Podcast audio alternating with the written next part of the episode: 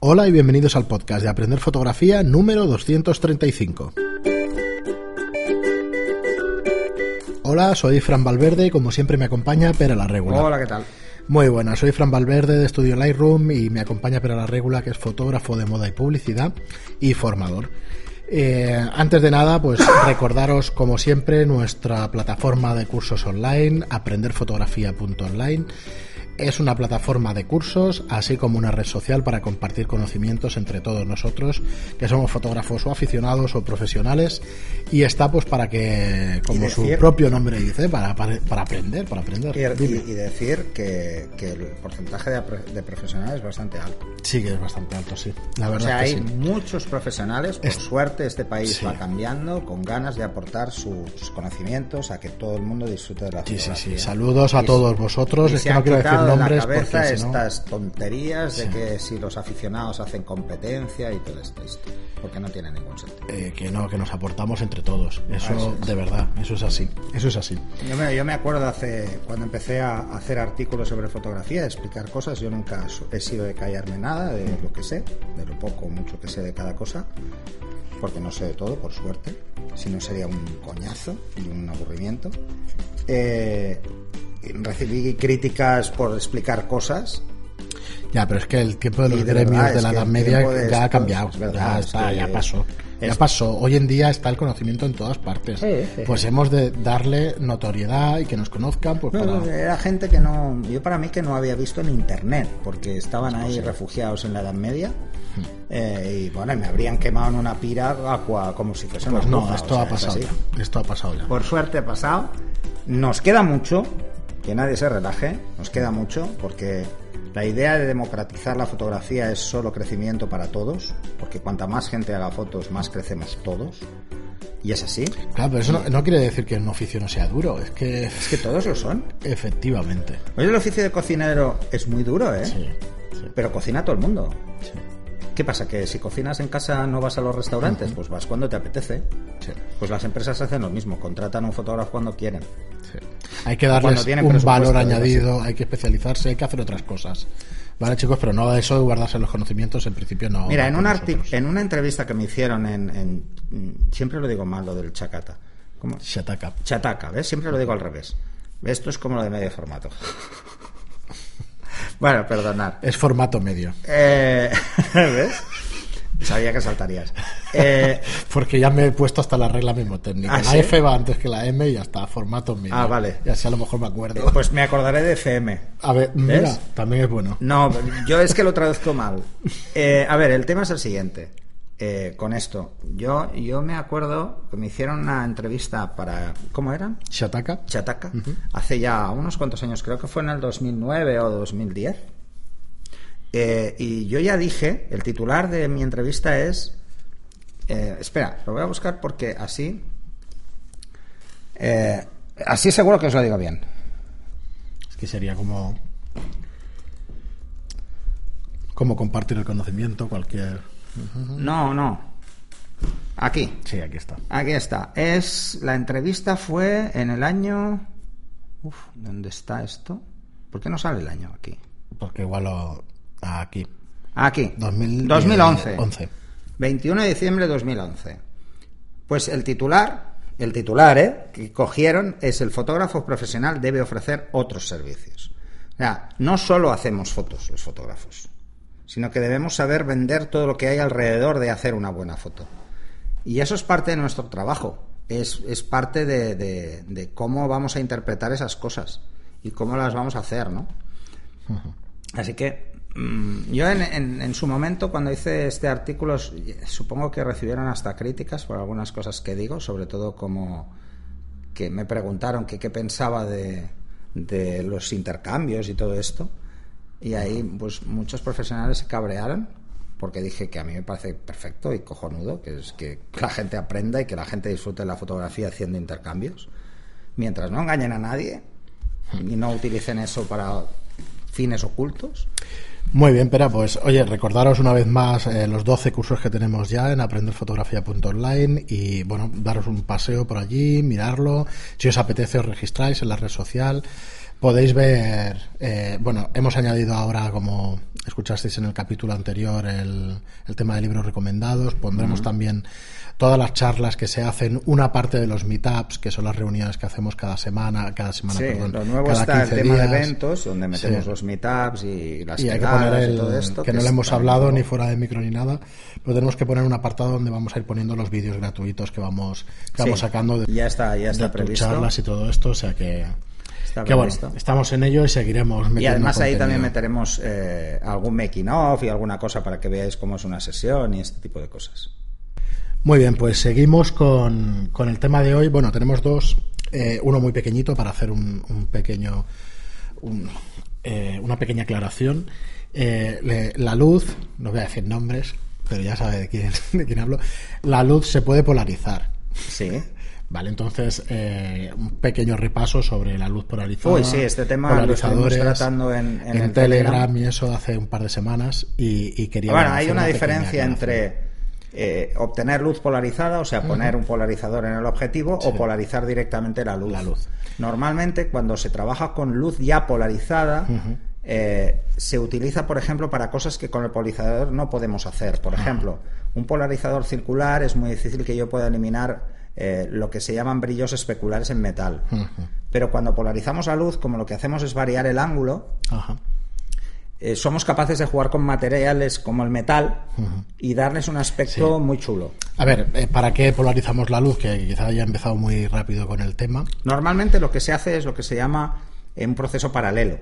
Se polariza la luz y al mismo tiempo se juega con un Polariza, polarizador en el, en el objetivo. ¿Para qué? Eh, bueno, pues para poder obtener el mejor resultado posible eh, con esa polarización. ¿Fácil? Mm, Para nada. No es nada fácil. Es muy complicado.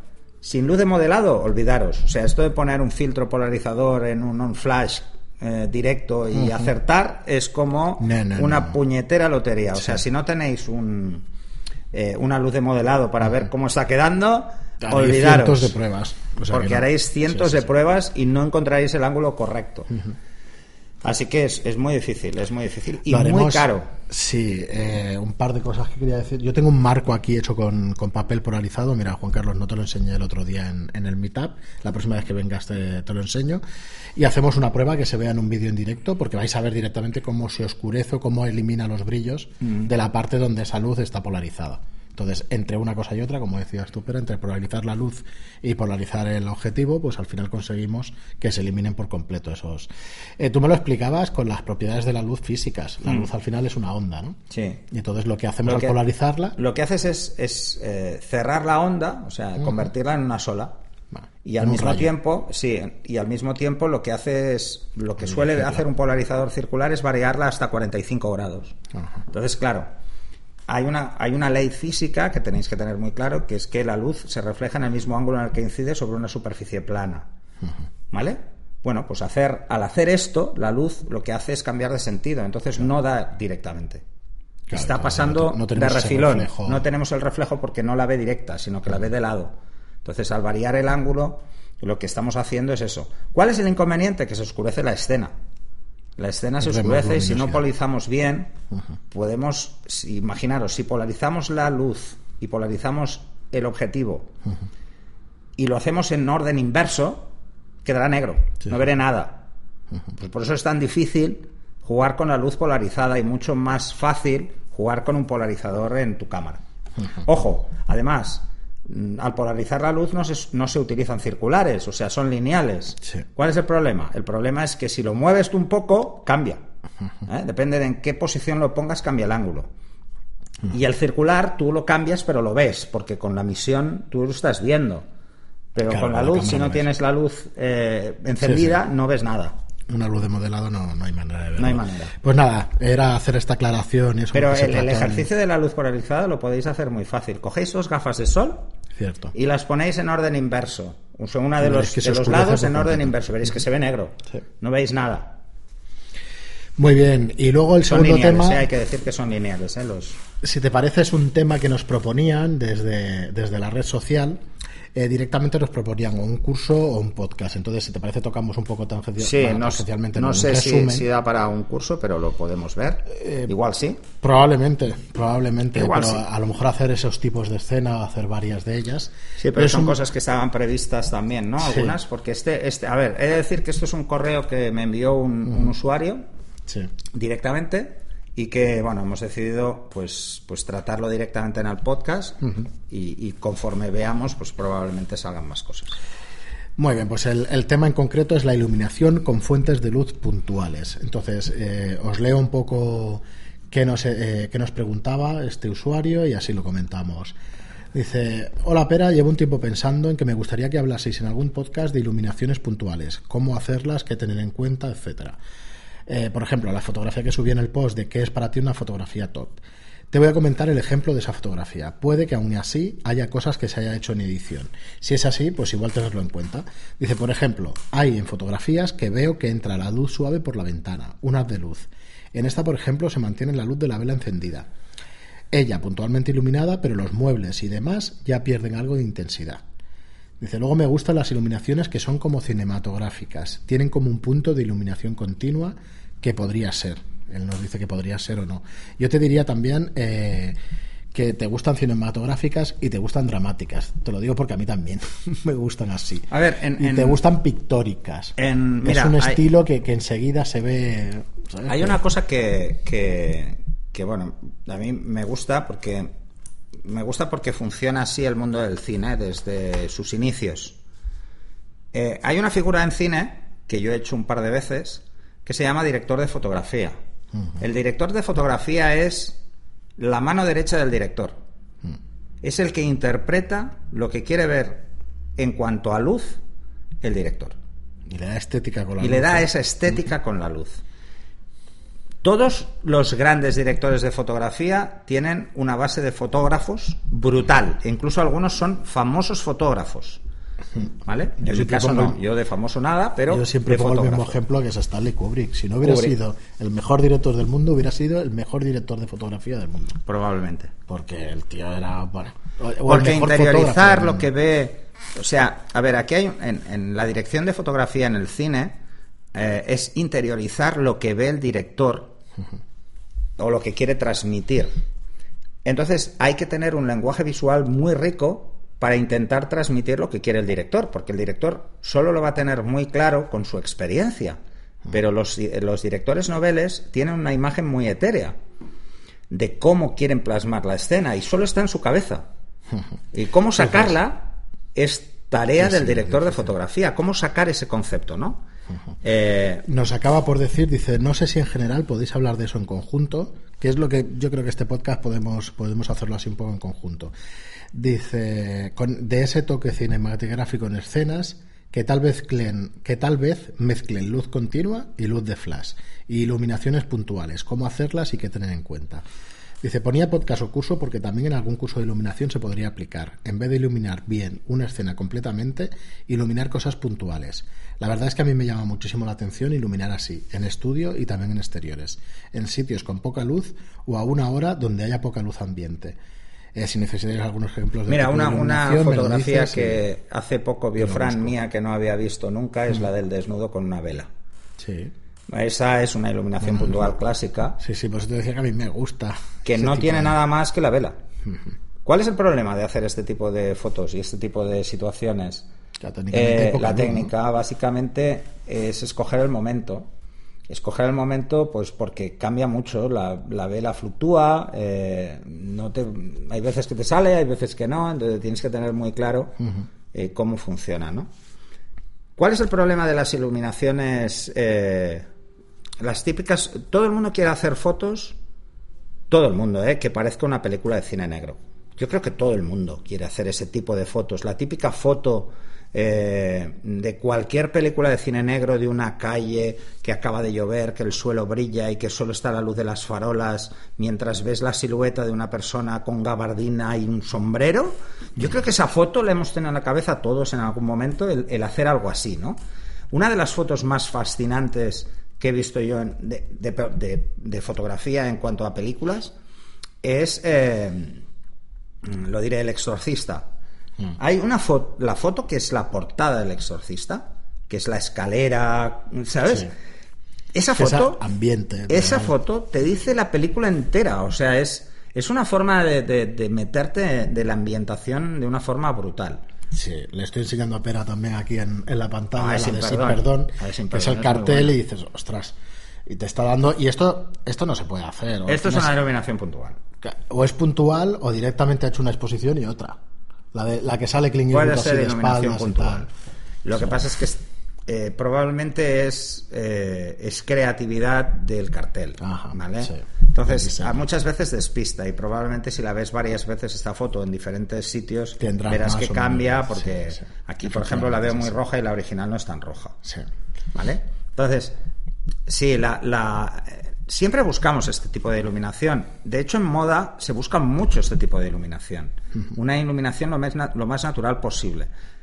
Y siempre, siempre, siempre se utilizan en cosas muy concretas iluminaciones puntuales. Por ejemplo, os voy a poner un ejemplo muy sencillo y todo el mundo lo tendrá muy claro. Eh, cuando hacemos retratos de carácter para, por ejemplo, relojería, sí que se juega con, con luz, porque la luz que necesita la cara no es la misma que necesita el reloj. En una cara no puedo jugar con una luz muy dura, a no ser que busque algo muy concreto, y en un reloj necesito luz dura precisamente porque, y muy puntual, por eso es dura, para que precisamente brille. Y brille en un punto concreto y tenga una textura. Ese tipo de iluminación mixta es muy habitual, es tremendamente habitual. Pero luego está la mixta en cuanto a origen. Utilizar, por ejemplo, la luz día para iluminar de forma general y utilizar iluminación puntual para iluminar una zona específica. Pues si quieres intentamos explicar o intentamos hacer cuatro céntimos que se dice aquí de, ese tipo de iluminación. Se dice cinco, eso, sin céntimos. Perdón. cierto, cierto. Esto por lo de medio formato. Eso. Que es formato medio. formato medio. Ahora vamos a tener coña con esto. Vale. Pero para programas, ya lo verás. Sí, pues ya verás.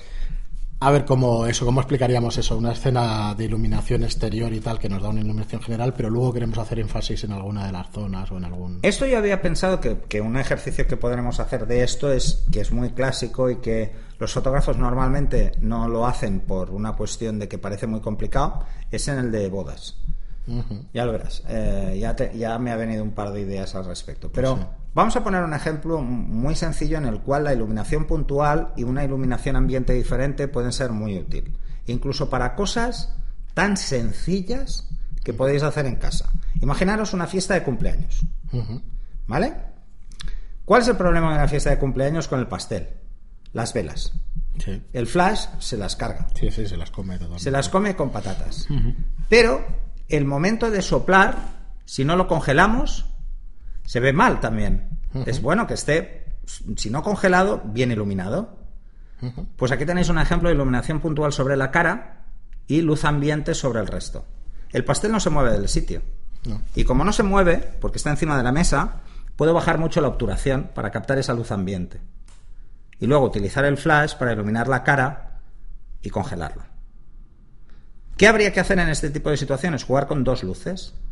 La luz ambiente para las velas, que se vea el pastel, y el flash, que está bastante más lejos la cara en cuanto a cantidad de luz, porque normalmente en un cumpleaños apagamos las luces, la vela, la, tarta y tal. Bueno, pues iluminar de forma parcial. ¿Cómo se puede hacer esto con el flash de la cámara? Jugando con el Fresnel, cerrando el ángulo del Fresnel y ladeándolo a un sitio en concreto, que es la cara. ¿Qué vais a obtener con esto? Una luz peculiar, una luz muy rojiza en la zona de las velas, que es fantástico, porque le va a dar este ambiente de, luz muy cálida, y una luz normal, calibrada, porque vamos a trabajar en luz día, en la cara. Sí, de hecho. Probar ese ejemplo. Ese ejemplo es bastante sencillo. En el programa de baja obturación y tal tratabas este. Esto es, eso es un, ejemplo, claro de jugar con una baja obturación para usar el flash. Para captar al máximo la luz ambiente, pero congelando lo que está a oscuras. La persona está más oscura. Porque la vela, precisamente, aunque tenga muchas velas, hombre, si es un cumpleaños y alguien que cumple 100 años, pues igual no hace falta ni flash. Porque hay tantas velas ahí encima, pero con un niño, que hay pocas velas, es un ejercicio interesante. Eso sería un ejemplo de cómo utilizar una luz puntual como refuerzo de una luz natural. Una luz artificial puntual como refuerzo de una luz eh, natural, que en este caso también es muy puntual, porque las velas son luces puntuales y hay que sumar muchas velas para que la luz vaya más lejos, ¿vale? Por eso os decía que es un ejercicio muy interesante hacerlo pues, con niños pequeños, porque con mayores pues va a ser difícil, ¿no? por la cantidad de velas. A no ser que pongáis lo típico que yo ya me hacen a mí, que es poner dos. Poner dos y ya está. ¿Vale? Una con cinco y la otra van cambiando el número. por suerte le quedan todavía nueve años ahí de... Me quedan nueve años para... Bueno, entonces ese es un juego, ese sería un juego. Otro ejercicio clásico que os decía es el tema de un retrato en el que jugamos con una luz más blanda en la cara y una luz más dura en el reloj, por ejemplo, o donde jugamos con luces puntuales en zonas específicas de la cara.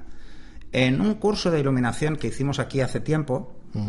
Eh, hicimos ese ejercicio, iluminamos con un beauty toda la cara, pero luego utilizamos eh, dos banderas para dejar un haz de luz solo en los ojos y que entrara una luz dura sobre los ojos para que brillaran. Una línea, ¿te acuerdas?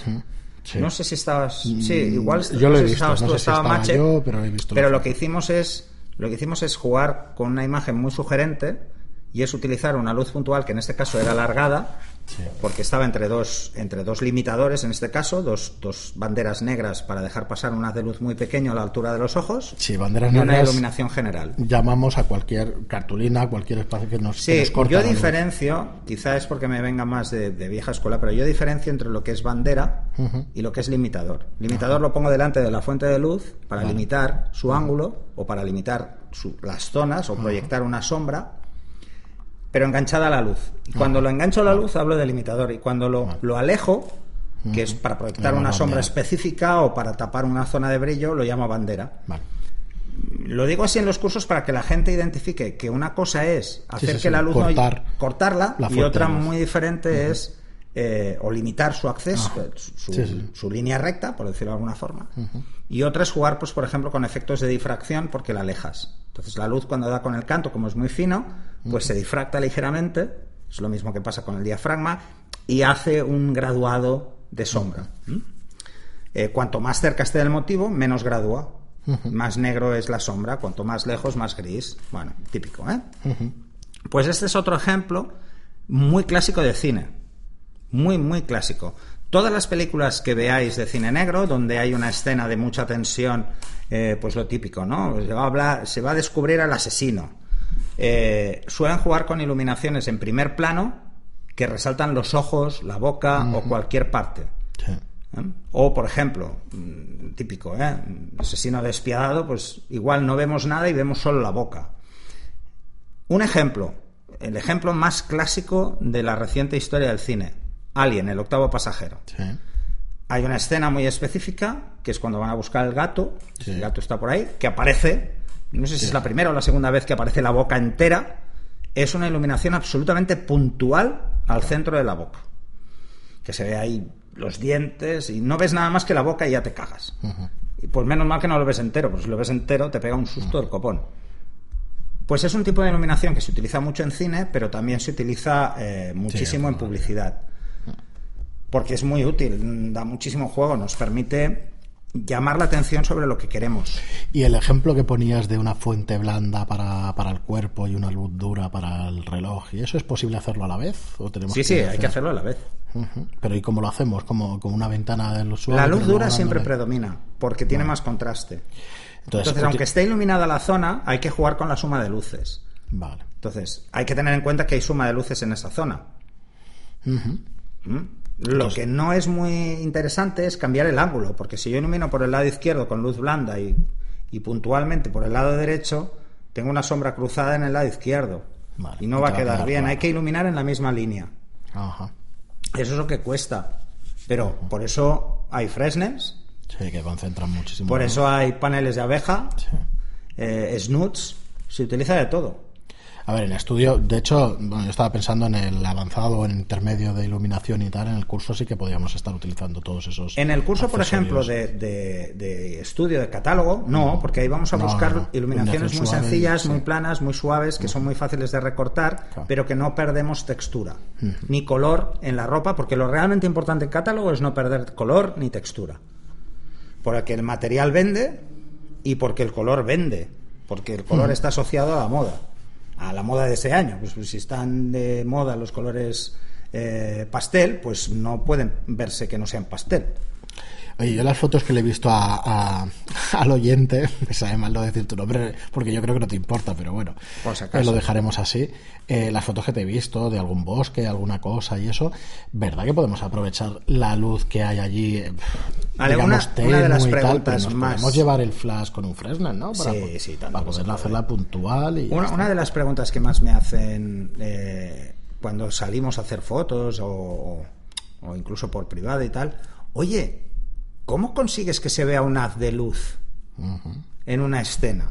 Buena pregunta que... Por ejemplo, la típica que entra por un ventanal en una iglesia. Esa es clásica, todo el mundo la quiere y tal.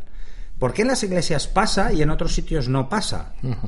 Bueno, pasa por dos motivos fundamentales. Uno es por la cantidad de humedad ambiente y otro es por la cantidad de polvo en suspensión.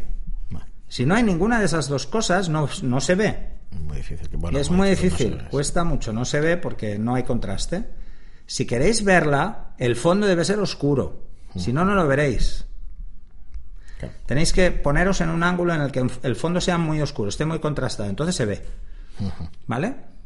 Mucha gente le sale y dice, hostia, lo quiero volver a hacer y no me sale. Y no hay manera. Y no hay manera. Pues bueno, claro, si hay mucho polvo en suspensión es muy fácil.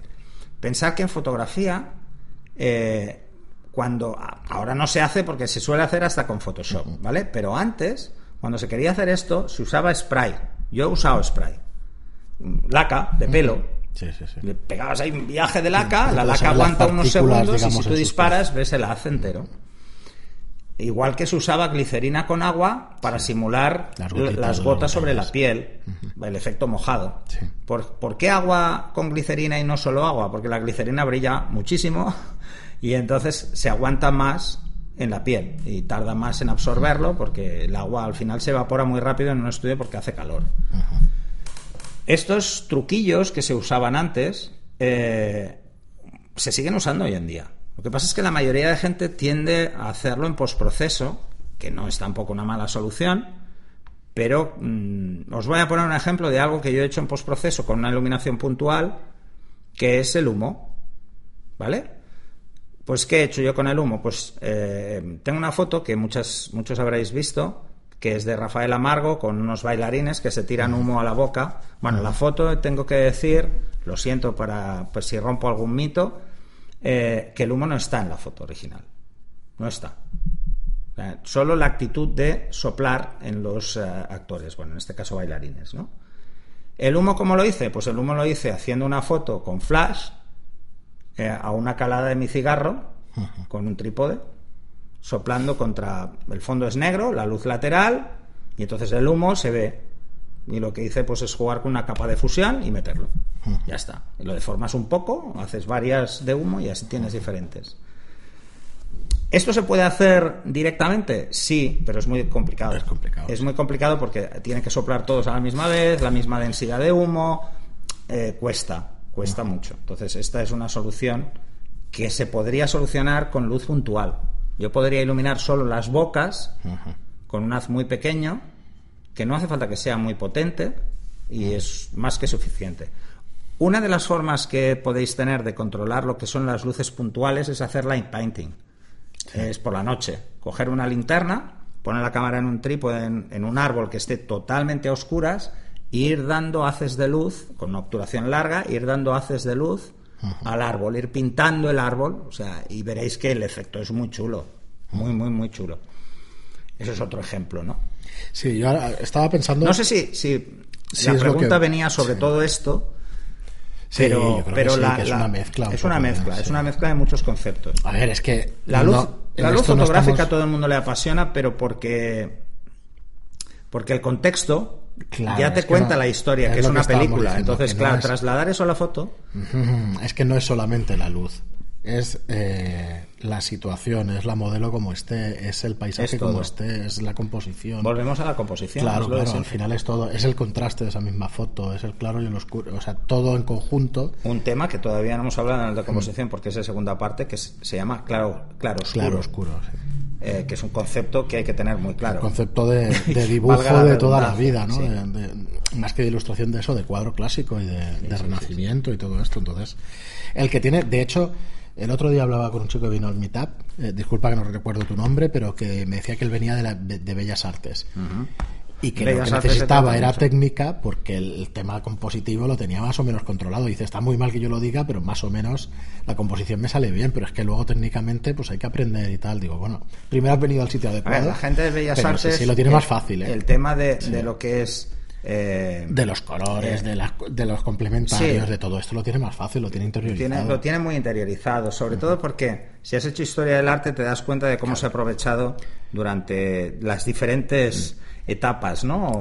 procesos ¿Quién, me iba a decir a mí que a los 14 años que hubiera disfrutado en el Museo del Prado viendo, mm. pues ahora cuando voy, pues Mira, un ejemplo, un ejemplo de iluminaciones puntuales en Rembrandt, ¿no? No, no, en iluminaciones puntuales, en cuadros tienes el Greco. El Greco, Goya, que es brutal, o sea, está jugando con zonas de luz que parece que no que estén descontextualizadas, porque parece que estén en diferentes zonas, pero que tiene una dirección clarísima y es hacerte ver lo que quiere que veas primero. Sí, luego el Juan Carlos con aquellas fotos de, romanos o de Sabinas y cosas así de... ¿No viste? que hay algún taller que hacen por ahí que no sé ni, ni dónde ni pero que hacen reproducciones, digamos, de cuadros antiguos o clásicos de la época greco-romana o greco-latina y tal. Y te quedas diciendo, ostras, parece un cuadro. El otro día. La iluminación es pictórica. El otro día estaba mirando una foto mía que me dio por retocar inconscientemente. Sí, te sale cierta. No, no. Tengo que decir que tuve que mirarme la Yoconda porque había cogido los mismos tonos de piel sin darme cuenta. Mm la expresión de la cara de la chica era me evocaría eso. O sea, ese es el problema muchas veces cuando cuando tu, registro visual se va ampliando inconscientemente vas cogiendo ves cosas que no que no, no están. O sea es que las ves tú pero luego la gente dice uy tiene un parecido no se parece la chica. No, la chica no se parece un huevo a una castaña, la, la Ni siquiera es el mismo ángulo, ni siquiera tiene las manos en la misma posición. Pero todos asumimos ese fondo más oscuro, con esa luz muy puntual en la cara, con una visión mm, que nos evoca algo y, y que no podemos. Esto es lenguaje visual, en definitiva. O sea, cuando empiezas a adquirir un cierto lenguaje visual, te das cuenta de que entras en una dinámica no tiene fin, es que no lo tiene. Hace un, rato nos preguntaban con el tema de los cursos, ¿no?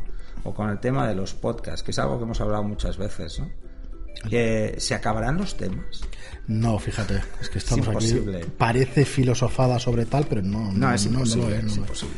No, no se acaban. Bueno, hay, días o temporadas que están más inspirados unos que otros, pero. Pero eso es como nosotros. hay días que estoy más inspirado y quizá mis respuestas sean eh, mejores y otros no, que no. yo, mira, ya para acabar un poco el programa, es agradeceros de nuevo que, que lo solemos hacer, pero es que de verdad que.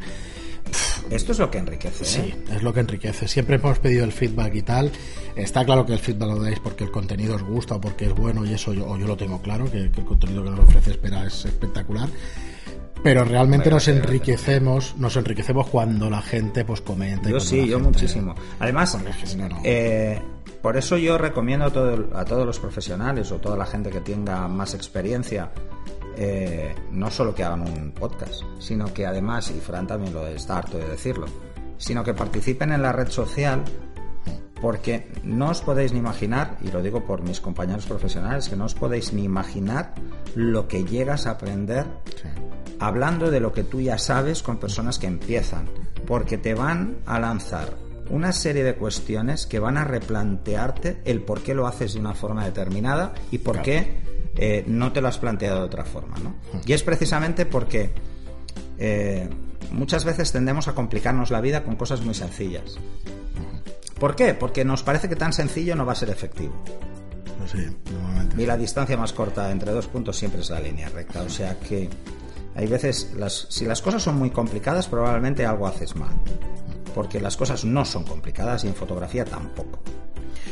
Muy bien, pero pues aquí lo dejamos el episodio de hoy. Espero que, te haya gustado, espero que os guste a los demás, a, a, los oyentes y nada, muchísimas gracias por estar ahí. Como os digo siempre, si os gusta el contenido de los programas, lo mejor que podéis hacer para echarnos una mano en la difusión de los programas es, eh, aunque siempre lo diga y parezca un mensaje vacío, pero cuando nos hacéis una reseña de 5 estrellas en iTunes o un mensaje o un comentario en iBox es lo que más nos da visibilidad sobre el resto pues, de, programas en las plataformas. Así que a los que los habéis hecho, muchísimas gracias, a los que no, eh, pues hacerlo. Y nada, muchísimas gracias y hasta el próximo programa. Hasta el siguiente.